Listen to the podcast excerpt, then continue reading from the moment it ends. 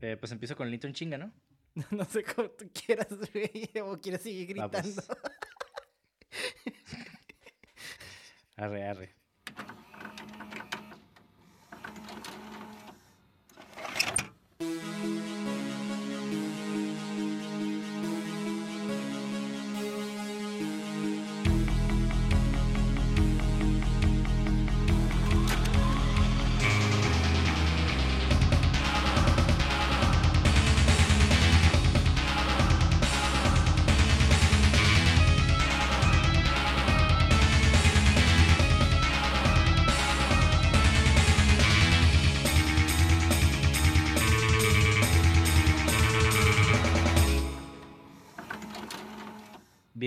Bienvenidos a cine666.mpg, el podcast donde en cada episodio su servidor Monty de André dialogará con Mauricio Villa acerca del análisis, crítica y hechos interesantes o pertinentes que envuelven a una producción cinematográfica de género de horror, misterio, ciencia ficción y otros géneros de carácter fantástico. En pocas palabras, hablaremos de películas que nos gustan y de cosas que tal vez sean relevantes. Si no, no importa. Y pues el día de hoy traemos algo diferente. Estamos de luto. Estamos de luto, exactamente. Usualmente, mm, pues hablamos de una película, ¿no? Nada más. Esta vez vamos a hablar de otra cosa, por eso va a ser un episodio especial y no va a ser canon. Pero- Eh, ajá, exactamente. más que nada también es por, por cuestión de tiempos. Este, Ricardo ya no estaba en, el, en Tijuana y pues también este, quisimos armar algo sencillo y aparte, con, como, como dije al principio, no estamos de luto y, y es algo que, eh, de lo que vamos a hablar ahorita, es, es algo que nos ha marcado mucho a nosotros dos como historiador, bueno, no, eh, como contadoras de historia. Este, y creo que aunque no sea canon, es algo que es muy importante nosotros hablarlo, aunque no sea como cine, entre comillas. Aunque ha tenido películas y animaciones y series, ¿no? Entonces, como que sí Simón. podemos hablar de eso. Ah, huevo. Justificado ahí está, más o menos, pero ahí va. Sí, bueno. Bueno, lo que pasa es de que queremos estar publicando ese tipo de cosillas de vez en cuando. O sea, no es algo que va a ser constante. Eh, igual seguiremos publicando episodios de películas, pero nos gustaría hablar también de otras temáticas que no son específicamente películas. En este caso, vamos a hablar de Berserk por un acontecimiento reciente que afectó a muchas personas. Verga, güey, sí, este, está haciendo los diseños de, para pues, la portada de, de lunes, ¿no? Y Ajá. como todavía, este, como que no me caía la noticia de que está, que, ay, ni sé cómo se llama el güey, así de... Ah, Kentaro Miura, güey. Quintaro Muraba, ah, por cierto, eh, ¿les quieres explicar un poquito la noticia antes de que cuente mi anécdota? Sí. Al parecer, Kentaro Miura, el creador del manga de esta serie que se llama Berserk, pues acaba de fallecer, ¿no? Ujú, Antier, si no me equivoco, o ayer. Ajá, acaba de fallecer antier. Ajá. Y pues para muchos está como bien heavy el pedo. Tal vez va a sonar un poco egoísta, pero es porque el vato nunca terminó la historia. Ay, no, güey, hoy intentaremos a detalle con eso. Y sí, es, sí creo que sí tiene, de- nosotros como fans, eh, creo que tenemos derecho a sentirnos un poquito egoístas de eso, porque pues, no mames, eso es una obra de arte lo que está armando, ¿no? Y el no terminarlo, porque está haciendo otras cosas, es como, fuck. Pero también es muy triste, güey, que alguien tan talentoso como lo que vamos a hablar más adelante, este haya pues fallecido, fallecido, sí, pues muerto básicamente este sin, sin terminar su obra maestra, ¿no? Entonces, a ver, pues bueno, ajá, continuamos. Simón, bueno. ¿Cómo empezar, ¿Cómo empezar esta historia, güey? ah, espérame, déjame terminar lo del diseño, antes de, de comenzar este, este, sí, estaba dis- diseñando las estas, de hecho me enteré de su muerte por un post de Instagram, y luego, luego te dije, güey, nomás te dije, creo, güey, se murió el güey de Berserk, así creo que te dije, y este... Simón. Porque es que la neta no me caía el 20, güey, porque el vato que publicó eso en Instagram es como un memer. Y dije, nah, no mames. Y luego, luego me fui a Google y ahí decía que sí, güey, o sea. Y como que todavía no me caía, güey. Y ahorita el viernes, sí, el viernes en la madrugada estaba haciendo los diseños, güey. Y empecé a buscar material y empecé a leer cosas y empecé, pues como dije, a leer cosas. Ay, había cosas que estaba escribiendo el vato que me empezó a llegar, güey, y y ya, ya, ya, sí lloré, güey, porque como que las cosas que escribía estaban muy bonitas y como que me hizo caer el 20 de que ya se murió, güey. Y me quedé como, fuck, porque esta historia como dije al principio me marcó bastante, ¿no? Bueno, quería mencionar eso, ¿no? Este, ya después de eso, pues continuamos. Sí, pues de hecho, eh, este manga, eh, yo lo conocí por el anime, ¿no? Los que no sepan qué es un manga, que dudo que no sepan, pero el pues, manga es como una especie de cómic japonés, ¿no? exactamente lo mismo, nomás que se lee al revés. Ajá, se lee al revés, se lee de derecha a izquierda y del final hacia el principio del libro. Ajá. Que está ahí en random. A mí me pasó eso cuando fui a un Sanborns una vez, estaban vendiendo mangas de Dragon Ball, güey, y agarré uno y, y lo leí así como pues normal, como cómic. Y me quedé, ¿qué pedo? ¿Por qué está en reversa? está ahí muy rico, güey. como que empiezan con el final y tú como que, oh, ¿qué? Estos vatos tienen un trip bien intenso con las historias. No, está al revés, güey. Ah, ups. Y bueno, eh, antes de hablar de Berserk, obviamente tenemos que hablar de, de Kentaro Miura. Y pues ese güey nació en uh, Ciudad Chiva el, en 1966. O sea, el vato ya estaba rucón. Sí. Eh, era zurdo, curiosamente. Ah, eso no sabía, güey. Simón. Y a la edad de 10 años, él hizo su primer manga, que se tituló Miura, Ranger. Como Miura, pero Miura Ranger. A huevo. Bien chat, güey. Y fue, y fue publicado por sus compañeros de clase en la escuela, ¿no? Sí. Y el manga ese llegó a los 40 tomos, güey. Oh, y, en el, y en el 77 él creó su segundo manga llamado Ken Enomichi, güey.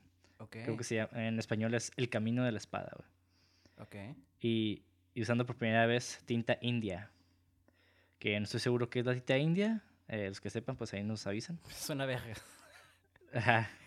Y pues ya en el 79, empezando los 80, su técnica de dibujo mejoró y pues empezó a comenzar técnicas muy profesionales, ¿no? Y pues así, en los 80 entró a, como artista a un instituto, y así ya se formalizó el vato. Y sus compañeros y él empezaron a publicar como tiras cómicas, ¿no? Pues ahora sí que el manga. Y pues en el 85 entró a la universidad y envió el manga de Futanari para el examen y logró entrar para la Universidad de Nihon. Simón. Y bueno, ya en el 88, Miura volvió con un manga de 48 páginas que se llamaba Berserk Prototype. Ajá, ese, ese, ¿tú lo leíste? No, nunca lo leí, güey. Está interesante, no lo terminé de leer, güey. Este, de hecho, ah, la puedo decir con un poquito la diferencia, pero creo que este por lo que entendí, Griffith antes era una niña, güey. Entonces, este, era como más Lone Rain, no, Lone Cove y no me acuerdo de esa película japonesa donde es un samurái cuidando a un niño, ¿no? que está basada como en The Mandalorian. Bueno, Mandalorian se basó más bien en esa película, ¿no? Órale. Pero es, ajá. Y, pero sí, son pequeños detalles, ¿no? Y obviamente, como dices, es un prototipo, pero ves como las ideas que ya tenía uh, planteadas y te quedas como, oye, mm, ya sé a dónde vas con esto. Y pues obviamente de ahí pues conocemos lo que es esta épica, ¿no? Porque pues realmente es una épica. Simón. Sí, y está cool porque ya en el 89 ya empezó con su manga de Berserk. Y los que no sepan qué es Berserk, por favor, explícanos, Mauricio, ¿de qué trata Berserk, güey? Güey, yo te quería decir que nos explicaras porque... ok, ay, es que como dije, es una épica, es una fantasía, es que te, una dark ajá, Te quiero dar a ti la oportunidad de, de, explicarlo porque yo sé, tú, de hecho, eh, creo que tú fuiste primero fan que yo. Sí. Yo, eh, de hecho, ajá, es que yo veía dibujos de Berserk como en Instagram y así, hace como un par de años. Lleva como unos 3, 4 años, más o menos. Veía como estas imágenes acá en, en Instagram y siempre me llamó la atención ese, ese, esas imágenes, ajá, el estilo. Y lo empecé a...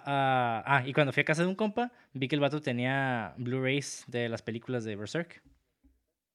Y, oh, yo, y yo le pregunté como que, ay, güey, ¿qué pedo? ¿Cómo está? No sé si Blu-rays o DVDs. El pedo es que el rato me dijo como que, ah, está bien perro, deberías de verlo, la chingada, creo que te va a gustar. Y dije, a huevo. Entonces ya, este, pues yo me eché primero la, la serie de los noventas, que fue la primer, el primer anime fue los noventas, ¿no? Sí, sí, sí, sí. Y, sí, sí, sí, sí. y, y ya lo vi y no mames, me súper encantó. El pedo es de que el anime terminó. Al final. Ajá, termina, termina bien mala onda al final, así como. así bien culero. No, no culero en el sentido de que está chafa, sino culero en el sentido de, no mames, eh, te dejó con un cliffhanger así bien cabrón, güey. Es que, o sea, son de esos o sea, es que no tenían un final porque el manga en ese tiempo no ha terminado. O sea, el, básicamente el anime alcanzó en ese punto lo que estaba el manga, entonces por eso se corta así bien culero. Literalmente el anime se acaba con un corte así bien culero, güey. Te casco, vete a la verga, güey. Pero este, fíjate que sí, este, yo, bueno, no sé si era más fan que eh, primero que tú, pero yo, este, me acuerdo que... No, sí, yo me acuerdo, yo me acuerdo cuando te dije, lo acababa de ver, y tú me dijiste, no, pues no mames, güey, de, hecho tú me motivaste a leer el manga, güey, porque a mí no me gustaba sí, leer lo que, mangas. a lo que iba, ajá, es lo que iba, porque me acuerdo que la primera vez que me dijiste, no mames, y me quedé, a la verga, no mames, güey, ¿estás, eh, ¿viste Berserk? Y luego te dije, ¿lo estás leyendo? Y no me acuerdo muy bien, pero básicamente algo así, ¿no? Y me dices, no, güey, ya te empecé, no mames. Te empecé medio a spoilear ciertos elementos, ¿no? Porque tú ya habías visto el, el, el anime. Te estaba diciendo lo del eclipse, que no mames, güey. Espérate, la verdad, lo que falta del eclipse. Y tú, ay, la verga, ya, ya. Ya medio te empecé a como me a pues aprender la chispita de las ganas, ¿no? Sí, bueno. Y ya el día siguiente me dijiste, ya lo terminé. No, no es cierto, no tanto así, pero. Pues, güey. De hecho, lo, leí, leí todo como en 3, 4 días, ¿eh? No, no fue así como. Sí, sí, o sea. Me engrané bien cabrón, güey. Y bueno, ahorita, pues la gente que no sepa qué es Berserk, pues les vamos a explicar poquito, ¿no? Ah. De qué chingados están hablando estos vatos, ¿no? ¿Y por qué se la están mamando tanto? Sí, bueno. Disculpen. Ok, la Este, no, sí, sí. Ok. Este, Dark. Uh, ¿Tú la cuentas No, no, no, tú, tú, tú, por favor. Va, va, va. Y ya si la pendeja, si la caga, pues tú ya me dices qué onda. Pero este, básicamente Dark Fantasy, eh, digo, Berserk es una, como me gusta escribirlo así sin sencilla, y antes de spoilear cosas, porque la verdad, quiero dejar muy en claro esto, no se spoileen con esa historia, neta. Vayan a verla seca, así sin saber nada. Y quiero decirles ahorita, la neta, dejen de escuchar esto a la verga y vayan a leerlo, porque la neta no se van a decepcionar. Pero ahorita quiero dar como una pequeña sinopsis sin spoilers para que se motiven y a ver si les hago justicia, ¿no? Pero como me gusta describir, este es un Lord of the Rings, pero con violaciones y sangre, güey. Es como a la verga, güey. Pero con una historia, güey, tan humana, güey, que te quedas verga, güey. Sí, la neta está muy, muy cabrona. Así como dijiste, tipo Señores Anillos, Game of Thrones, pero más violento, más sexual. Y está ahí loco porque yo creo que la mayoría de las personas cuando oye hablar de manga, cómics, piensan como algo muy, muy familiar, ¿no? Como algo muy, para, muy infantil. Y la neta es una novela. Ajá, yo creo que esta es, es realmente es una novela, güey. Es una novela muy, muy, muy cabrona, güey. Pues sí, güey, es que no mames, güey. O sea, la verdad, este. La, güey, es que. Es que es la ingeniería de este cabrón, es que empieza como bien eh, como si fuera casi casi una película explosi explo ah, ¿cómo se dicen esas? Exploitation, exploitation film, ¿sabes cómo? Ajá. Casi empieza, literalmente empieza cogiendo el, el, manga, ¿sabes? Sí, bueno. Pero luego, luego, a los tres, cinco chapters, empiezas a entender un chingo de cosas, güey. Luego te quedas, ok, güey. Y aunque el primer arc se siente un, un poco ah, ah, como wanky o como medio... Flojo. No tight. Ah, flojo, ándale. Flojo ves los pinceladas de brilla, de, de genialidad que estás viendo, güey. Y en el partir del segundo arc, te quedas, verga, güey, ¿qué estoy leyendo, güey? Y me acuerdo yo, güey, la primera vez que empecé, yo también empecé con las películas, de hecho, no he visto la serie animada. Vi las películas y estaba viendo en el otro lado y ahí, este, las vi solas viviendo ahí y me quedé, verga, no mames, güey. Están bien verga, güey. Y a partir de ahí me chingué el manga, güey, en cuanto se acabaron las películas. Y el manga me lo acabé igual que tú en tres días, güey. No dormí literalmente, güey. Me chingaba como 20 chapters al día. No comía, güey. Cagaba y leía, güey. O sea, así de bueno está el pinche manga, güey. Simón. Entonces, este. Ajá. No sé, tú véndenos el manga, güey. Ok, watchen. El pequeño argumento que encontré ahorita en línea es de que la historia está ambientada en una época, en una época con tintes de la Europa medieval y renacentista, en la cual se cuenta la vida de Guts. Guts eh, básicamente es el personaje principal y muchas veces se, se traduce como Gatsu. Gatsu. De hecho, así yo, así yo lo conocí como Gatsu, no Guts. Quien es un mercenario huérfano que, acompañado del elfo Puck, caza seres demoníacos llamados apóstoles. Y la historia se divide en dos partes. Eh, básicamente, ¿no? La primera, que va del volumen 4 al 13, relata la niñez de Guts y su juventud hasta como cuando conoce a Griffith. Básicamente, Griffith eh, es un personaje que viene siendo el, el, antagonista, ¿no? El villano. Pero al principio se muestra como un aliado y un amigo. De hecho, se termina siendo como un, eh, uno de los mejores amigos de, del principal, ¿no? Y hasta, hasta muchos afirman que tenían como una, una, relación como medio homoerótica.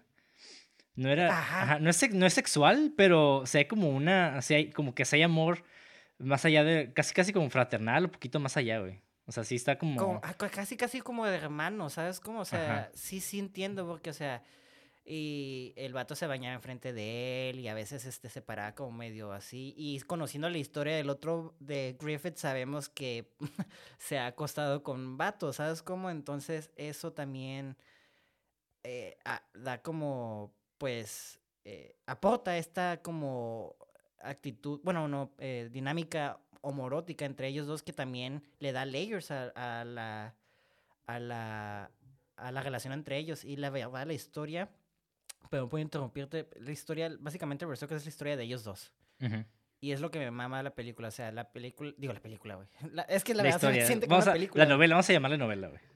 La novela, la novela me encanta porque es una épica, güey. Y vemos cómo el mundo está cambiando en la chingada. Y sí, vemos guerras y todo eso, pero fundamentalmente la historia, güey, se trata de esta historia de casi casi dos hermanos. Bueno, no son hermanos, güey, pero dos personas que se quieren tanto, güey, como hermanos, ¿no? Y cómo estos eh, por las áreas del destino, güey, porque uno es muy culero, hijo de su puta madre, Griffith, güey.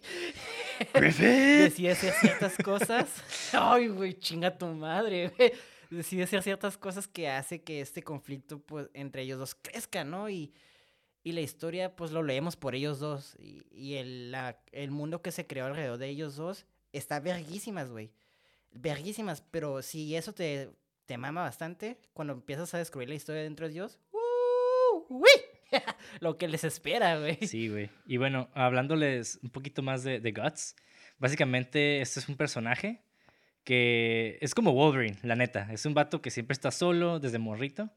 Es más, así, de entrada, el vato nace de un cuerpo muerto. O sea, su mamá creo que es asesinada mientras él eh, estaba dando a luz, algo así. Y el vato termina naciendo, naciendo de las entrañas podridas de la madre, ¿no?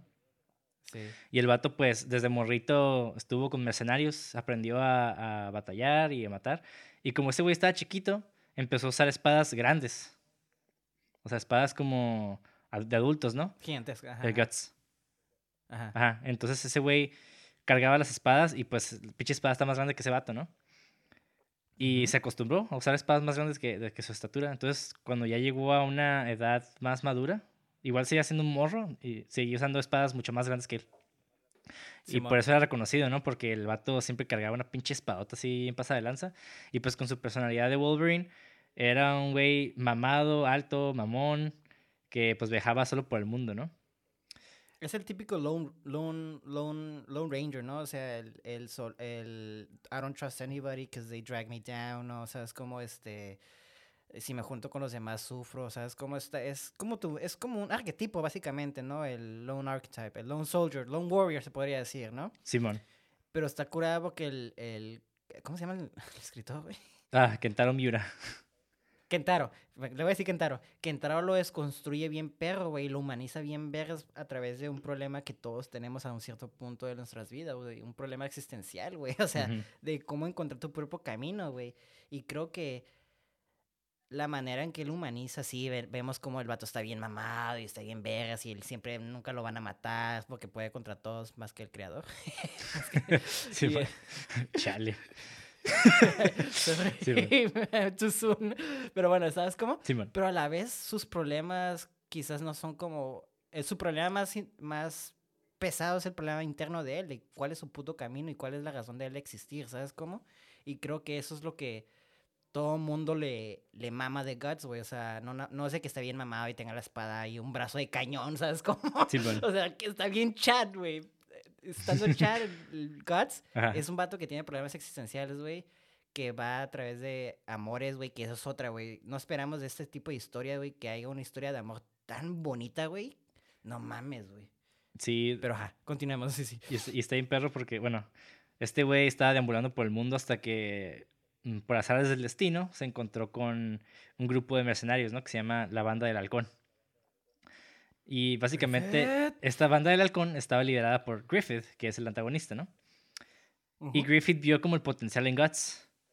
Y como que el vato dijo como que este güey me va a ayudar a llegar a la cima, ¿no? Porque Griffith es un personaje que, de hecho, es la riqueza de la historia, ¿no? El vato es un personaje que va a hacer todo lo posible por obtener lo que él busca. Así va a ser hasta lo imposible, ¿no? Y lo que, Todo, ajá, Y eso. y lo que ese güey busca es básicamente gobernar, ¿no? El gobernar el mundo, güey. Él quiere ser un rey. Esa es como que su, su meta. kingdom. Ajá. Porque desde morrito, una divina le dijo, tú vas a ser grande y tú vas a cambiar el mundo, ¿no? Y. Griffith como que creció con esto. Y al momento de, de que le dijera esto, esta, digamos, ah, viejita, ¿cómo, cómo se llama? como Como oráculo, ¿no? charlatana o. Ajá, es como un- ajá, Le ajá, dio, Ajá. ¿cómo se le llama? El, el Behelit. Ajá. el, creo que se llama el rey, de- el huevo del rey. Se agarró así, pero. Simón. Ajá, bueno, el huevo del rey es como un, un huevito rojo que la señora le da a Griffith cuando estaba morro.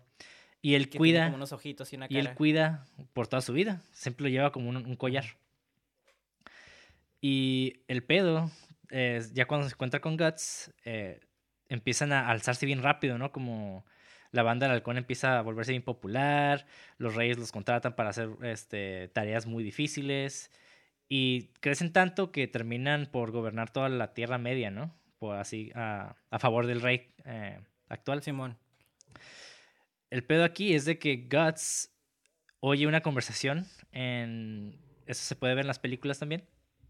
Donde Griffith dice... esa conversación, no mames, ese punto, güey, como historia, o sea, eh, analizándolo como punto, es como la perfección de el punto de quiebre para un personaje, o punto de cambio para un personaje, porque Ajá. aparte de ahí, bueno, ya hay que, eh, ahorita Ricardo va a desmenuzar la conversación, pero no mames, a partir de ahí, la historia, güey, de por sí ya está vergas, güey, cambia, güey, y se vuelve como una tragedia, básicamente, güey. Sí, güey. Ah, fuck. Dale, está bien, este... No, está muy perra esa escena porque Guts, el principal, él básicamente pues ya, ya sabemos que tiene una relación casi de hermandad con, con Griffith, ¿no? Y Guts admira un chingo a Griffith y lo ve como su amigo.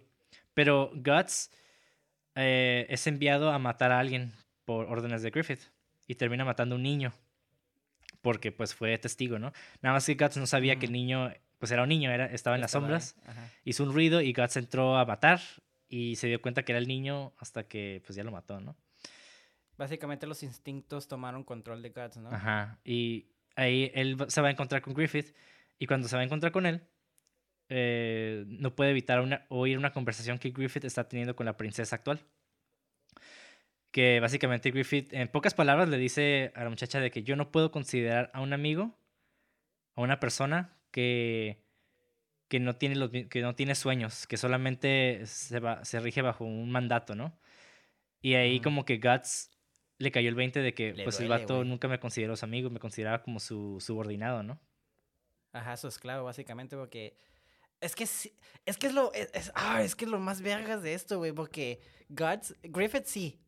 Sus palabras decía eso, pero al momento de cuando estos dos se parten, o sea, eh, se- sus caminos se separan, ah, vemos como a Griffith le duele bien cabrón, güey. Entonces, Simón. internamente, subconscientemente yo creo que sí lo consideraba su amigo, güey, pero como el vato ya estaba como muy casado con sus ideales, este, externamente no lo, no lo, no lo aceptaba, ¿sabes cómo? Ujú. Y vemos como a Guts, él como siempre ha sido como un tipo perro, ¿no? Nomás siguiendo órdenes, ¿no? Como un cañón suelto, güey, apúntenme en donde puedan y voy a ir porque el vato, pues como hemos dicho, no queremos mencionar tanto, porque el pasado de ese vato eh, fomenta el por qué el vato es muy agresivo, ¿no? Y vemos Simón. como, tú lo mencionabas, ¿no? Como Griffith hasta cierto punto lo seduce no de una manera sexual, ¿no? Sino de como, oye, güey, únete con nosotros, podemos ser alguien mejor, una banda, ¿no? Y el vato se empieza a juntar, empieza como a, a, pues a tener una familia con ellos, ¿no? Hasta que llega a este punto de quiebra donde escucha esto, güey, y dice, verga, güey, yo pensé que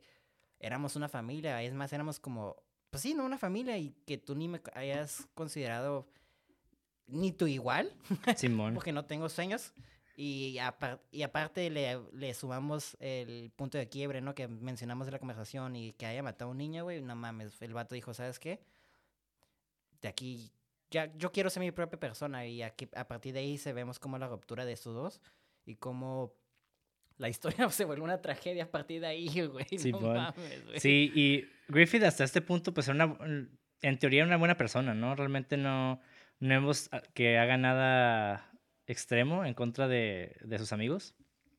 Exacto. Y Guts, él, él quiere ser realmente su amigo, ¿no? Y quiere ser una persona que también sea admirada. Y busca y le dice a Griffith como de, hey, ¿sabes qué? Yo voy a tomar mi camino. Entonces, ah, pues hay una- ah, ciertos eventos ah, hacen que se separen. Y Griffith en su, en su duelo... Punto más bajo, se podría es que estaba en duelo el vato porque se fue Guts, que era su hermano, ¿no?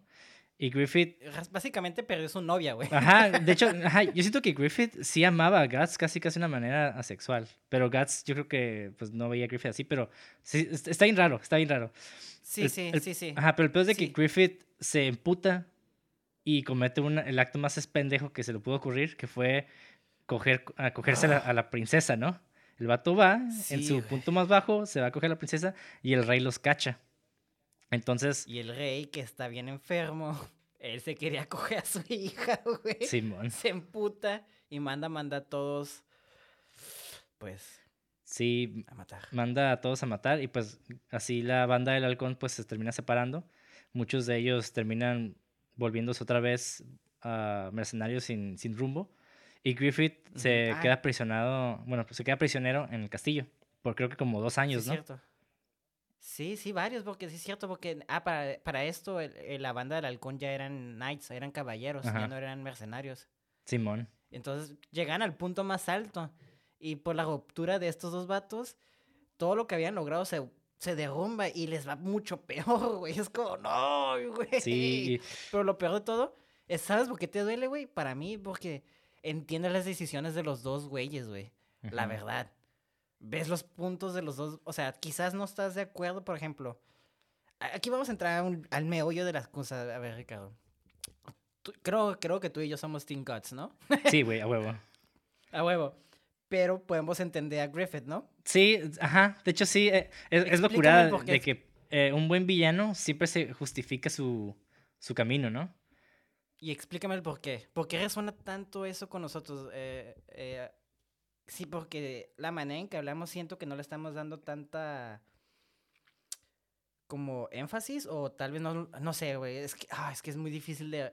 O tal vez es mi amor a esta serie, güey, a esta novela que, que la emoción no siento que les, que le estemos dando justicia. No sé, ¿tú qué, qué me dices, Ricardo? ¿Qué te digo de qué- exactamente? De Griffith, o sea, de- en general. Ok, Griffith. Bueno, mm, para explicar Griffith, quiero explicarles también esta, esta parte, ¿no? De la historia donde el vato está eh, prisionero en el castillo. Eh, para este entonces, pues Guts estaba siendo un mercenario solitario otra vez de nuevo, ¿no? El vato se había ido. Y pues el vato estaba completamente... ah, no sabía realmente qué estaba pasando con la banda del halcón. Él creía que todavía seguían ahí. El vato estaba en su pedo, ¿no? Y curiosamente se encuentra a, a Casca. Casca es un personaje que era la mano derecha de Griffith originalmente, pero al llegar Guts, ella se vuelve como... pasa al siguiente, al, al siguiente puesto, ¿no? Como... Side bitch. Ajá, no side bitch, pero... Pero, básica- Ay, ya- pero, pero básicamente, ajá. El pedo es de que Sí. Guts y Casca terminan como teniendo una relación medio romántica. Eh, y pues se quieren, ¿no? Sin embargo. Casca siempre estuvo completamente enamorada de Griffith, que era el líder. Sin embargo, apreciaba a Guts. Llegó a apreciarlo, a pesar de que se odiaban. Y se, y, ajá, se terminan encontrando en estos dos años de, de Jaeros, ¿no? Donde Griffith este- seguía siendo prisionero. Y Casca le, expli- le explica a Guts como que, hey, este güey es un prisionero en el castillo, eh, pasó esto con la banda del halcón y pues básicamente pasan un chingo de cosas, ¿no? Y aquí es cuando Guts decide ir a salvar a Griffith. El pedo, cuando llegan a salvarlo, Uf. se encuentran con la desafortunada historia de que Griffith fue torturado durante esos años, todos los días, a tal grado de que el vato, todos sus tendones estaban rotos, eh, le habían cortado la lengua, este, Pues le hicieron un, eh, un chingo de cosas, un putero. ya no era, o sea, ya ni era humano, güey. Literalmente era como un Gollum. o sea, Ajá. era literalmente... de- y el- hay que fomentar esto, que Griffith era una persona casi asexual en el sentido que... No, no es cierto, no creo que era sexual. Este, en el sentido de que era una persona muy bella, güey, hasta que parecía mujer, ¿sabes cómo? Sí, sí, sí. Entonces, el vato, a- al ver que perdió eso, güey, perdió... Bueno, tú continúa, pero me quería recal- reca- recal- recalcar eso porque se me hizo bien... Yo cuando leí esa secuencia, esa escena, perdón, me quedé como, no mames, güey. Se me hizo bien drástico ver cómo el vato, pues, o sea, era un esqueleto, era un column de algo tan guapo, güey. Y al, al momento de rescatarlo, es, fue un momento bien horrible, güey. Simón. Y de hecho, Griffith, para mí, termina siendo una representación de Lucifer. Porque Lucifer era el ángel más bello, el vato era la mano derecha de Dios y termina por caer, ¿no? En, en desgracia, güey. Oye, sí es cierto. Sí. Y Griffith es eso, el vato era un, un vato hermoso, bien fit, super, era el más hábil en la espada, era un vato con un chingo de autoridad, asertivo, sabía lo que quería.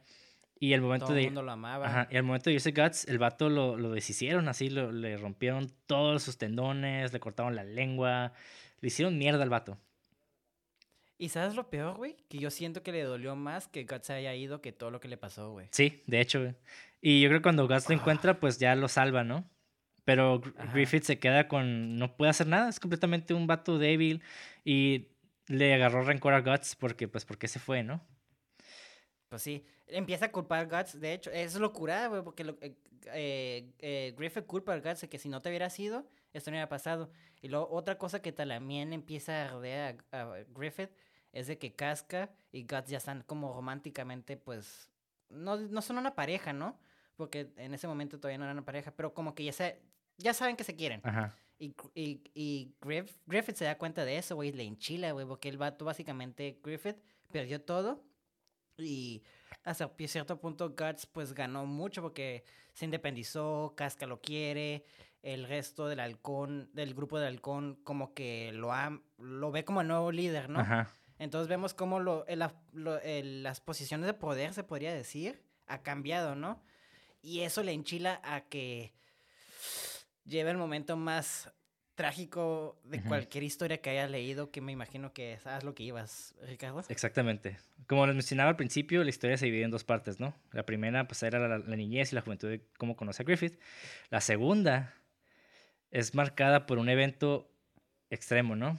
Eh, ese huevo del rey que le habían dado a Griffith termina por ser como un, un presagio. Un Un presagio. portal, ¿no? Ah, sí, es un presagio, pero al, al mismo tiempo un portal hacia el inframundo, ¿no? Donde a Griffith le dan la oportunidad de regresar con toda su fuerza y hacerlo, ah, es más, regresar aún más fuerte como estaba antes y con poderes Cumplí su sueño, Ajá. básicamente. y con poderes demoníacos, pero que había un precio que pagar, güey. Y aquí es donde se pone muy interesante la historia. Ese precio que Griffith tiene que pagar es A ver, básicamente aquí sí ya vamos a entrar a spoilers. Ajá. Ahí sí quiero. eh, Este, aquí no se puede hablar sin spoilers. sí, así que ya están advertidos. Se- adelante, Ricardo. sí. Date. Uf. Básicamente, ese sacrificio que tenía que hacer Griffith era básicamente ma- matar a todos sus, a toda su banda, sus amigos, a Guts, a todos. Básicamente, ese era el sacrificio. Porque se supone que el huevo del rey solamente te puede dar como ese poder. Bueno, no, no el poder, más bien. El... Ahora sí que los apóstoles, que son llamados por el huevo, te pueden dar el poder que se requiere, pero a cambio de que pierdas lo que más amas, ¿no? Lo, para que se entienda mejor, lo- es básicamente exactamente lo mismo que en Infinity Wars, cuando Thanos mata a Gamora. Ajá. Gamora. Gamora. ¿sí se llama así? Gamora, sí, la, la, la novia del Peter. Su hija, básicamente. ah, Ajá. Quill. Entonces, básicamente eso, ¿no? Es un intercambio, básicamente. Vas a pagar lo que más quieras por lo que más quieres, ¿sabes Ujú. cómo? Y este evento de, de sacrificio se llama Eclipse, donde básicamente el inframundo envuelve a las personas y terminan como en una especie de infierno. Y en este infierno un chingo de monstruos los persiguen hasta que se comen las entrañas y todo, ¿no? Y lo culero aquí... Ah, porque les, les quedan un branding, les los marcan Ajá. para que sepan a quién comerse. Ajá, cuando empieza el eclipse, eh, todas las personas son marcadas con un, ahora sí, con una marca, ¿no? Como así como los, las vacas, pero estos güeyes eh, Sí, tienen marcas, ¿no? Y básicamente esas marcas atraen a espíritus malignos del infierno, ¿no? Para, pues básicamente ser asesinados porque son, es la marca del sacrificio, ¿no? Ajá. Y el pedo es de que pues todos se terminan muriendo, excepto Casca y Guts. Y aquí lo culero cuando, es de que... aquí quiero, aquí quiero mencionar algo, porque obviamente hemos mencionado nomás a Casca, a Griffith y a Guts, ¿no? Son como los personajes más importantes, pero obviamente hay personajes muy secundarios, que también están igual de desarrollados que los main characters. Ajá. Obviamente no toman el mismo porcentaje, pero cuando ellos empiezan a morir, güey, te empieza a doler bien cabrón, güey, porque se empiezan a morir uno por uno, güey. Ujú. Y cada vez que uno muere, tú te quedas, güey, es que... Esto tú como... ah, Hasta las cada vez que lo releo otra vez es que es que sí se van a salvar, güey. Él va a morir, pero otro va a salvarse, güey. Y, y estoy así, güey. Y Sí, es como... lo sé, lo sé. Ay, no, es algo bien doloroso, güey. y Después lo que pasa, o sea, ya te- es la manera en que es- puedo escribir el dolor de esto es cuando te patean en los huevos, güey, y estás en el piso llorando, güey, y luego alguien llega, llega un perro y te mea, güey, como que va a pasar después, güey. Es Ah, como, güey, no mames, güey, deja de estar chingándome, güey. A ver, Ricardo, llévanos a lo que sigue, güey. Ok. Bueno, ya todos son marcados. Nada más sobrevive Casca y Guts. Y Griffith termina por convertirse en este ángel demoníaco, no. ¿no? Termina convertirse en... El niño que no entra, Ajá. el, queda- un niño también queda vivo que no entra, que era parte del bando. Ah, pero eso no, ahorita no, no, no me quiero adentrar mucho en eso. Sí, sí, sí. Pero básicamente Griffith termina por convertirse en el rey demonio, ¿no? Y es el líder de todos los apóstoles. Y se vuelve súper poderoso, güey. Y básicamente viola a Casca enfrente de Guts como, como un movimiento de poder, ¿no? Y, el, y este, este evento fue tan trágico que Casca pierde la cabeza. O sea, pierde completamente todo su psique se rompe. Sí, Y se vuelve como una especie de niño, ¿no? Como que se vuelve así como medio... No quiero decirlo, pero medio retrasadita, ¿no? La morra. Es que, es que sabes cómo le dicen en el fandom. Potato casca. Qué culero. Es que, y, y mucha gente se queja ahí porque Casca, de hecho, Casca está como personaje femenino, es un personaje bien vergas, güey. Está bien escrito, güey. No nada más es como, soy macho porque soy macho, ¿sabes? Como tiene Ujú. sus momentos femeninos, sus momentos donde es una quote unquote machorra, ¿sabes? Como, o sea, es una persona, un, un, eh, complejo. Simón. y mucha gente, y es muy difícil verla, pues, de ver cómo una persona era tan poderosa hasta cierto punto o, o algo quebrada, ¿no? Pero lo entiendes, güey, es bien doloroso verla como, pues no mames, güey, el Guts, o sea, en ese momento pierde, pues, el amor de su vida, básicamente, pierde toda su familia, güey. Pierde su brazo y su puto ojo, güey. Simón. Sí, lo hacen mierda también el Guts. Pero ese güey sí sobrevive. Y sí. sí. de hecho, Casca, ahorita que lo mencionas, eh, se me olvidó haber mencionado antes, es un personaje muy, muy fuerte. O sea, era la mano derecha de Griffith en el- la banda del halcón. O sea, e- ella, sus habilidades de pelea estaban superior a los demás. Entonces está curada ver cómo este personaje, a pesar de ser un personaje femenino en un mundo medieval, donde eh, las mujeres en ese mundo realmente no tienen como un, un papel muy importante dentro de cualquier actividad. Pero Casca está bien perro porque todos en el- la banda del alcohol la admiran, a pesar de ser como personas casi desalmadas, ¿no? Y pues Guts, eh, el vato pues, es un vato súper mamado, fuerte, serio. eh, termina por cauti- cautivar a Casca y Casca también cautiva a Guts de igual manera, ¿no? Güey, termina como... Esa, esa, esa escena, güey, donde se enamoran, güey. ah, bueno, pues sí, sí se enamoran ahí, ¿no? Es donde se conocen y hacen la conexión en la cueva, güey. No mames, güey. Sí. La es que les digo, güey, está, es- está, está bien chistoso porque estamos hablando mucho de que la matanza y violaciones, pero la verdad, la historia, güey, de ellos dos, o sea, tiene, esta historia suena muy, es muy cruel, lo es, pero tiene momentos tan bellos, güey, entre, o sea, Casca y Guts de las mejores historias de amores que he leído, güey, fuera de, del contexto, así literal, güey, del contexto de la historia. Si nada más aíslo esas historias de, de ellos dos juntos, precioso, güey. Sí, de hecho, Precioso, güey. sí, güey. Y, y ya pues, este, a punto, cuando Guts está a punto de morir en el eclipse, llega un, un caballero que es un esqueleto, ¿no? Que, que está volando. en- El, el Skull Knight, ajá. Es otro personaje muy importante. Pero este, este personaje, el, el Skull Knight, caballero de cráneo, no sé cómo se dice en español. caballero calavera, no sé, una pendeja así, güey. El vato. El vato salva a Guts. Y está curado porque este personaje es como uno de los personajes más misteriosos, ¿no? Y, y que no se sabe mucho en la historia. Pero pues termina por salvar a Guts porque... Aguanta, no puedo, güey. Me pasaste ese pendejo, güey.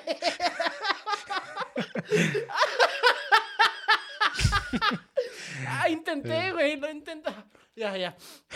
Continúa, güey. Bueno, el pedo es de que el School Knight, pues salva a Guts y Guts termina por cuidar a Casca ya en su estado de, de potato, ¿no? potato casca, Simón. Potato casca. Y aquí es donde realmente la historia de Berserk eh, actualmente comienza, ¿no? Y curiosamente es donde termina la serie del anime. Es lo, es lo culero, ¿no? Porque termina en la parte más trágica del anime. Exacto. De hecho, se acaba en cuanto la, la viola o en cuanto la va a violar. Porque no sé si pasa eso. No, sí, sí la viola en el anime. Así se ve explícitamente, así bien feo. De hecho, ahí se acaba, ¿no? No, no, no, no. La viola y, ah, y después vamos al pasado donde Guts está viajando. Bueno, perdón, al futuro, donde viaje estaba.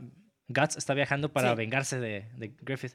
Ah, ok. Ajá. Y aquí es donde realmente la historia de Berserk comienza. Donde Guts aún, aún tiene la marca de, de, sacrificio. Y es perseguido todas las noches por, por este, criaturas del inframundo, ¿no? Que son como demonios. Entonces el vato nunca puede dormir. Porque en cuanto se duerme la noche, lo cazan. Exacto. De hecho, en, la noche es cuando más salen. Ajá. Y el vato, pues nada más puede estar en ciertas partes del mundo donde está protegido por runas o algo así.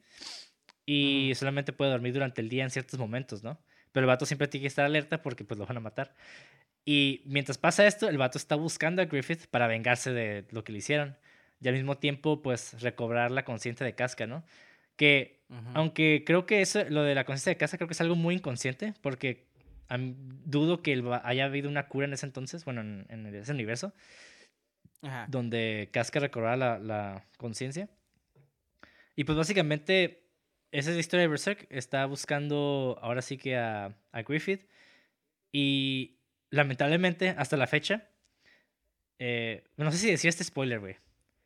Lo voy a. Ok. Ah, pues ya, ya habíamos dicho que ya habíamos spoileado. Ok, entonces voy a decir. O sea, al final de, de lo último que escribió Miura es de que Casca recobra la conciencia. O sea, sí, sí logra. De hecho, quiero decir. Ajá. Sí logra regresar este a su estado natural. Ajá.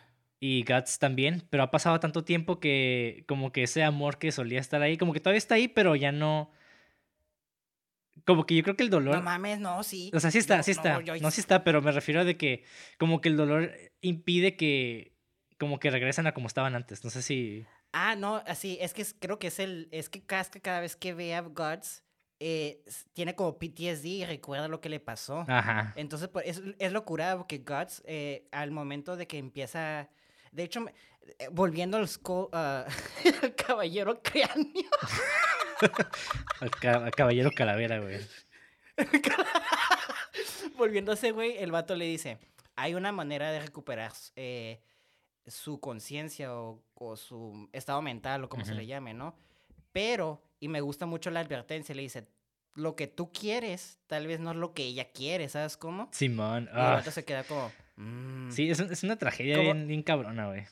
Y está en culero porque eh, esa línea te lo dice nomás como un. Hasta se siente como un throwaway line, ¿no? Y te quedas como, no mames, güey. Pero pasa un chingo de tiempo, güey, que no recuerdas esa línea. Y cuando Casca ve a Guts otra vez, pues ya no puede ver. Casca ya no puede ver Guts, básicamente, porque cada vez que lo ve recuerda como, pues todos los demonios, ve puros demonios y ve puro. Pues ve a Femento como, pues le hizo el acto que se mencionó hace rato, ¿no? Entonces, pues básicamente es PTSD, ¿no? Simón. Entonces está bien trágico, güey, porque el... Eh, o sea, estamos eh, con, con eh, ¿Cómo se dice cuando se hace cosas chiquitas? Conduciendo, no... Ay, no puedo hablar, güey. Ah, estos chapters son como un chingo, ¿no? Sí, sí. Y muchos, y lo estamos resumiendo básicamente, es lo que quería decir. Estamos resumiendo, ¿no? Ah, ok, ya. Pero básicamente Guts le costó un putero llegar donde tenía que llegar, ¿sabes cómo? Y eso lo hace más trágico todavía que el vato está perdiendo casi casi su humanidad, ¿no? Y, y, que logró su meta y que se haya cumplido, bueno, no sabemos porque la historia no va a acabar, o quién sabe, ¿no? que, ya, que la profecía o el, no la profecía, pero como la advertencia de, de la y se haya cumplido, güey, pero Guts a, la vez dijo, creo que lo veo feliz en los últimos chapters porque, o tranquilo, porque Casca mínimo ya tiene su cara, su cara, su cabeza, ¿ve? Ya no es una potato, ¿sabes cómo? Simón. Sí. Pero sí entiendo lo que tú dices, güey. Sí está bien horrible, güey. Sí, de hecho, eh, o sea, es una, es una historia, una novela muy, muy rica en personajes, una novela muy rica en, trama, animación. O sea, todo está hermoso. Y está cool porque el manga en sí es un deleite, ¿no? Está bien pasadísimo de verga. El, o sea, el arte, el arte del manga es superior a un chingo que he visto, güey. Pero muchísimo, güey. Está, los detalles están súper cabrones. Yo creo que cada cuadro es una obra de arte, güey. Sí, no mames, güey. Había páginas donde se, pues, unas dos páginas era como un, un, un, cuadro, ¿no? Y te quedas verga, güey. El, el detalle, güey, el amor. Se nota que es una obra maestra y se nota que el vato le costaba trabajo. Y de hecho estaba viendo un videito al principio que el vato le costaba mucho, decía que plasmar lo que él veía a su a, papel y por eso tardaba mucho en sacar chapters que básicamente era como un meme esto de que podía pasar como tres años y nomás en esos tres años sacaba un chapter, ¿no? Y o puede pasar diez años y ese diez años no sacar nada, ¿sabes? Como, sea, uff, era y siempre que sacaba un capítulo le mandaba a Ricardo, alerta roja, la verga.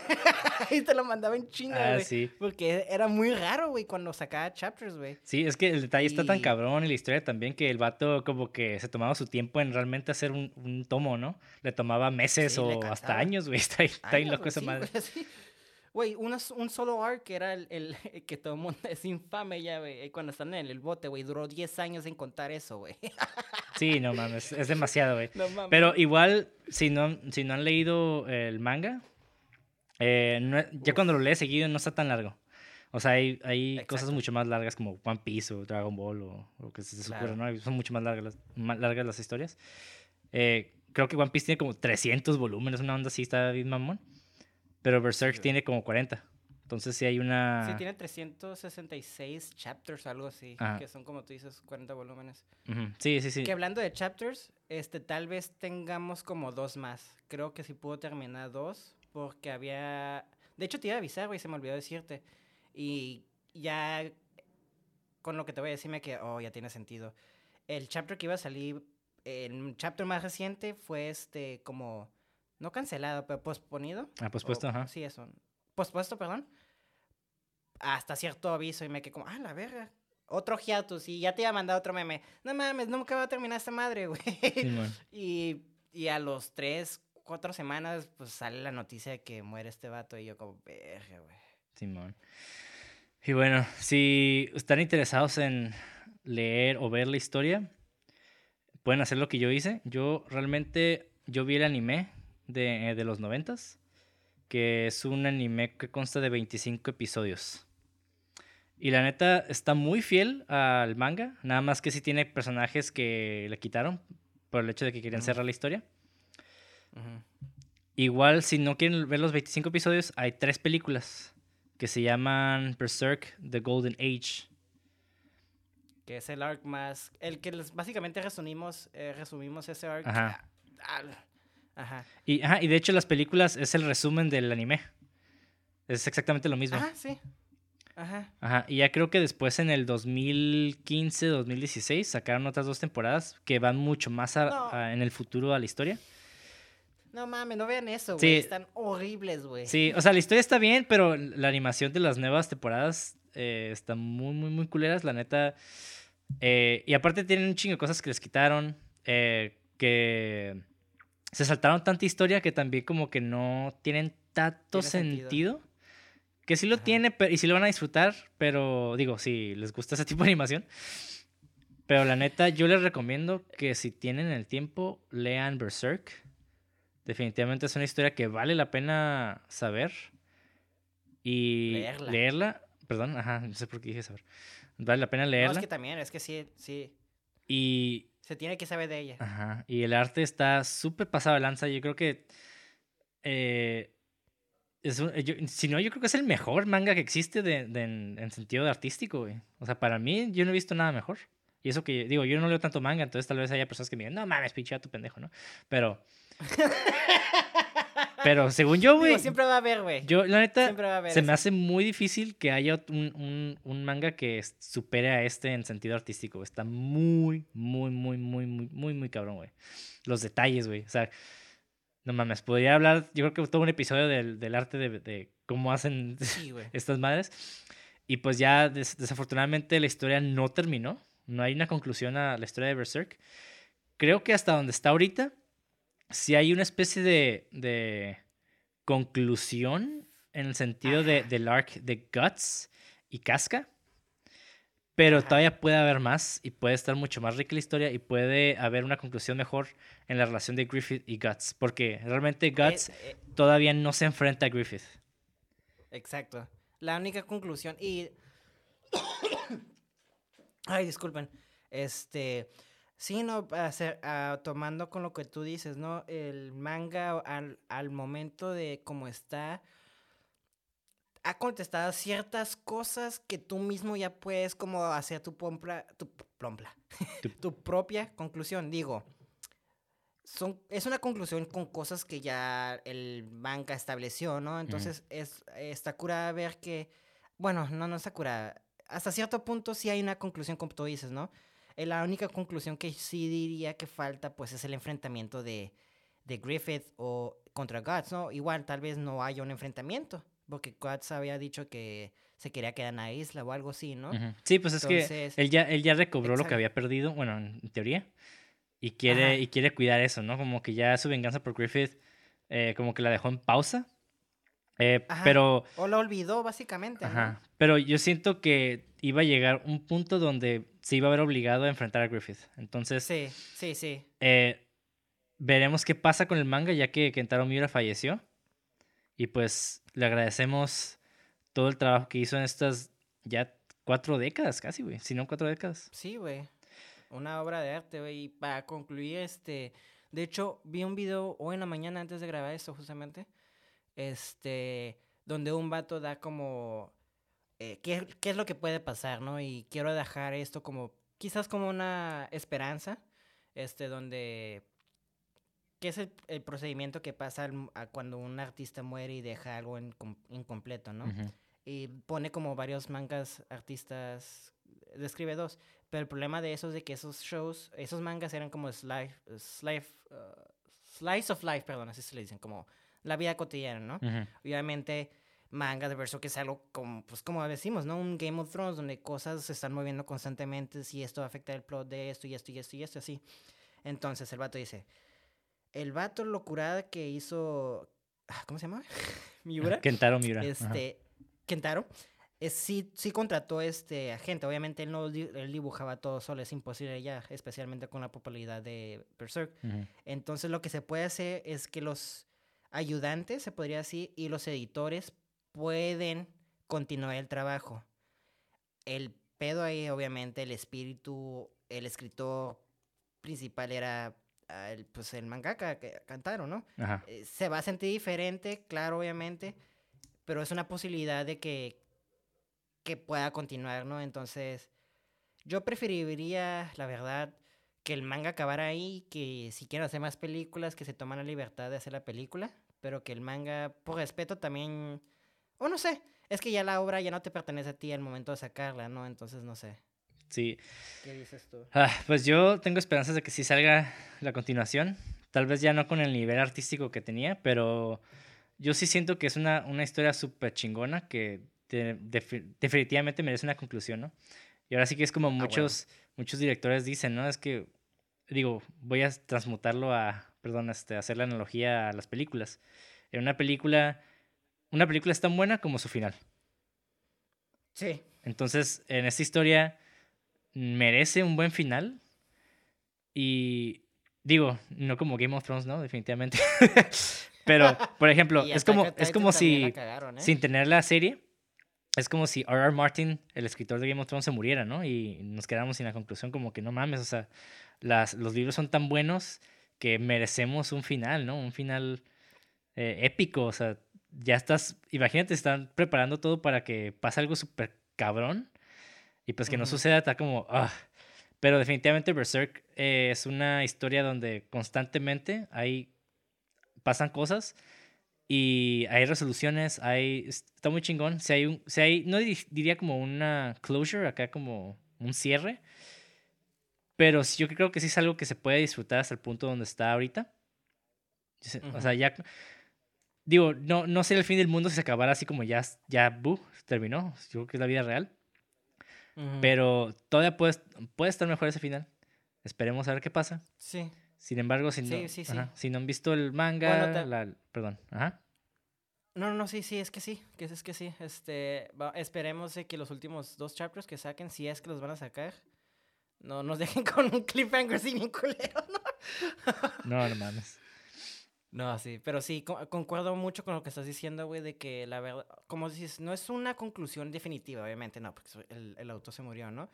Pero sí es una conclusión que sí te deja satisfactorio, porque sí siento que el journey de, de Guts hasta cierto punto terminó, y de hecho la historia ya se sentía como a su final, ¿sabes cómo?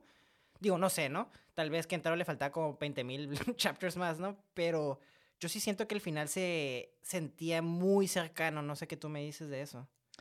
Sí, sí, yo, yo sí siento que. Sí, o sea, todavía falta camino que recorrer en el sentido de, de, de Guts. Pero yo creo que Guts dio tanto durante la novela, o sea, el personaje, que se siente como que está llegando a su final. No de vida, pero como al final de su, de su arc. Y pues esperemos que sí, sí llegue pronto una conclusión como satisfactoria para todos. Porque yo creo que hay mucha gente que se va a sentir incómoda que no llegara a Guts con Griffith todavía, ¿no? Y pues, digo, a final de cuentas, el objetivo de Guts era recobrar a Casca de una manera inconsciente, ¿no? Claro. Y pues lo logró. Y yo creo que es algo que sí le agradezco a que entrara Miura que no nos dejara con ese, con ese, ese cliffhanger, ¿no? Porque realmente ¿Cuántos años duró, güey, con Casca siendo eh, Potato? en el manga, o sea, dentro de la historia del manga o dentro de los años de... No, dentro de los años reales, o sea, de que lo están escribiendo. Más de 20 años, fácil, Imagínense, o sea, más de 20 años donde Guts está buscando, o sea, 20 años en la vida real de nosotros, Ajá. donde Guts está buscando cómo recobrar la conciencia de Casca. Pero, y, eso sí se logró, o sea, eso sí lo lograron. Este, bueno, sí lo logró Kentaro. Y, y a huevo, le agradecemos mucho que haya, nos haya dado esta historia tan hermosa, genial, llena de testosterona, amor y todo lo que, tiene De todo, tiene de todo, definitivamente. Pero sí, es una, es definitivamente es una historia que está heavy, está pesada. No es para personas que les guste como solamente tipo cosas de One Piece y así, ¿no? O sea, sí tiene cosas muy trágicas, tiene cosas muy bellas. Y pues se los dejamos al costo, ¿no? Ahí ustedes búsquenla. Eh, si, no, si se resisten a ver el manga, yo, o sea, personalmente les recomiendo eh, ver el anime de los noventas, que está como muy... No está tan dinámico como ahorita los, animes, ¿no? Está más como tipo eh, supercampeones, de como que hay muchos, muchos cuadros sin moverse, nada más se mueve la boquilla y cosas así, ¿no? Pero eh, a mí se me hizo muy fiel a la historia. Y el anime de 25 episodios sí lo recomiendo. Las tres películas no soy tan fan de la animación mucho. Pero igual, eh, si no se quieren aventar los 25 episodios, mm, creo que van a recibir más o menos la misma información. Eh, un poco más resumida, pero pues es básicamente lo mismo, ¿no? Las tres películas. Y pues eh, yo realmente no les recomiendo ver las, las siguientes temporadas que sacaron en el 2015-16. Por la animación está muy culera. Pero igual si la quieren ver, pues véanla, ¿no? Ya si, ajá, si les gusta mucho la historia y demás, pues la neta sí vale la pena ver el, eh, leer el manga. Y el manga, la neta, lo pueden encontrar en cualquier página de mangas en internet. Mándenme un mensaje y yo se los mando a la verga. Pero como si se sienten como un junkie después de leer el manga y quieren más, aviéntense las dos temporadas, güey. Así como todos los adictos. Ah, give me Berserk. Solo te quedan las últimas temporadas. Oh, man. Fuck it. Give me that shit. sí, Así me pasó, güey. Yo sí las vi porque ya quería ver más Berserk, güey. Pero concuerdo mucho este, con lo que tú dices. Yo personalmente lo único switch que haría era... Yo vería la primera película, de hecho. Si eso les llamó la atención porque la primera película no toca mucho del de lo sobrenatural ni nada. De hecho, ni la primera ni la segunda casi. Muy sutil. Sí, no, de hecho no. Entonces yo les diría... Ese arc, Ajá, ese arc Yo les diría... está muy fuera de... Digo, ese arc está muy fuera de contexto de demonios, como que... Exacto. Entonces yo les diría... Personalmente yo les diría, vean las películas primero, luego el manga. Y si ya después de ahí vean el anime y... y si quieren ver las últimas temporadas del 2016-17, bajo su propio riesgo, pero evítenlas, Sí. por favor. Sí, definitivamente no hay nada como leer el manga de Berserk.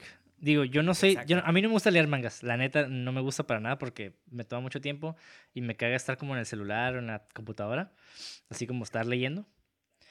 Pero, eh, o sea, la historia estaba tan rica y tan, tan trágica que tuve que continuarla. O sea, tuve que continuar, terminé el anime y tuve que continuar el manga porque dije, no mames, no puedo, no se puede quedar así. Está, el cliffhanger está muy, está muy duro y está bien trágico, entonces... Ajá, es como cuando Jon Snow se muere en la cuarta temporada de Game of Thrones, ¿no? Como que, no mames, ¿qué pasa después de eso? O sea, imagínate que así Ujú. termine el manga, perdón, el anime. Ujú, ujú. Y entonces no. Sí, se- y sí. Ajá, así termina. Entonces, ajá, tienen que seguir eh, leyéndola. Y pues ya llegamos a la conclusión del episodio. Eh, como decía, este es un episodio especial. No es nada canon. eh, no va a contar como un episodio ah, principal. Porque pues no es una Ujú. película. Pero sí nos queríamos dar el espacio de contarles un poco la historia de Berserk. Porque es una historia que eh, a mí, por lo menos, me ha influenciado mucho también. No, En- claro, a mí también. en el sentido de el tipo de trama, el tipo de personajes. O sea, a mí me gusta mucho ese tipo de. de- como de Ahora sí que dijiste Dark Fantasy, ¿no? Fantasía oscura. Es tu mero mole, güey. O sea, es que Berserk es literalmente. Si alguien. Es como. ¿Te imagino, sabes cómo? Es como la. Es la. El, Ay, disculpen. Te imagino tú como si fueras el profesor de The Powerpuff Girls, o como se llama ese show. Ajá, Creando las cosas, chicas pero en de crear las niñas, estás creando Berserk, ¿no? Y Ajá. es como que todo lo que a ti te gustan lo meten como en un, un tampito, güey, y ¡pum! Sale Berserk, güey. Y por eso te dije, yo sé que te va a gustar el manga, güey. Es exactamente todo, güey. Todo lo que a ti te gusta, ahí lo está, güey. Sangre, sexo, violaciones, este, mutaciones, güey, demonios, güey, matanzas, heavy metal, güey. sí, sí, es, es, un- es como un, un Señor de los Anillos de metal, güey. Así. Ándale, güey. Pero con sentimientos humanos, güey. No, está bien loco, güey. No, está hermoso, güey. Y muy chistoso también, ¿eh? Sí, y bueno, eh, digo, estos episodios especiales eh, vamos a estar hablando de cosas muy diferentes, no solo de manga o anime o esas cosas. Eh, pueden ser temas un poco más serios, temas eh, un poco relacionados con el cine, pero no necesariamente. Eh, y tenemos planes para esto. Va a ser esporádico. No vamos a estar publicando episodios especiales constantemente, pero sí de vez en cuando, ya sea puede caer entre semana o puede caer este en como sustituto a un episodio que tal vez tarde más en hacerse, ¿no? Ujú. Y bueno, O sea, en pocas palabras, cuando se nos hinche el huevo. ajá, básicamente. Entonces, digo, espero que vean esta como ahí nos dejen su comentario en, en YouTube o en la descripción de o nos mandan un mensaje, no sé, si les gustó el episodio, si no les gustó, qué les gustaría que pusiéramos en el siguiente episodio especial. Aún no hay fecha para el siguiente episodio especial, pero ahí nos avisan qué les pareció, sugerencias y demás. Y pues los dejamos con, con este pensamiento de Kentaro Miura, que nos dejó esta maravillosa historia, donde hay veces que para obtener lo que quieres, tienes que ser muy paciente, güey. Muy, muy paciente. Pinches Pues 40 sí, años con es que sí. Berserk, güey. y aunque seas muy paciente, no lo vas a tener, la verdad. Nah, puede que sí. Mira, yo tengo la esperanza, güey, cuando tenga unos 70 años, va a salir una película de Berserk con un final bien pasado de lanza. Y voy a estar ahí, güey, en una sala llena de niños que no entienden por qué, qué es Berserk. Y yo voy a tener una lágrima en la cara, güey, diciendo, lo logramos. Gracias, ¿qué Kentaro. pasa si...? Gracias, Kentaro Miura, Yo siento... Así, yo siento que me va a pasar exactamente lo mismo, güey, pero en cuanto llegue al cine me va a morir, güey. Es la tragedia, güey, la tragedia de Berserk. Sí, te pasas de verga, Dios. Primero a Kentaro y luego a mí. Ahí le pregunto- Ya, la verga, ¿dónde los puedes encontrar, Ricardo? Bueno, Encontrar- nos pueden encontrar en Facebook, Instagram, redes sociales como cine666.mpg, en YouTube como cine666 solamente. A mí personalmente me pueden encontrar en, en Instagram o Facebook como Monty de André. Y usualmente no digo mi YouTube, pero acabo de sacar un nuevo video de un ejercicio que hice. Igual, chingón, para ¿eh? que lo vean. En- está en, en YouTube. Como me pueden encontrar como Ricardo André o Monty de André también. O no sé. Igual ahí les voy a dejar el, el link en la descripción. ¿Y a ti cómo te podemos encontrar, Mauricio? Eh, pues en mi casa. no es cierto. Qué pendejo. ¿Cómo le vago en Instagram? Con doble G y un bajo. Estoy pendejo. Y bueno, los dejamos con esto. Eh, lean Berserk, vean películas y no solamente vean películas, también inspírense de otras historias como Berserk. Y Exactamente. alabado sea Felipe Negro, güey. Adiós.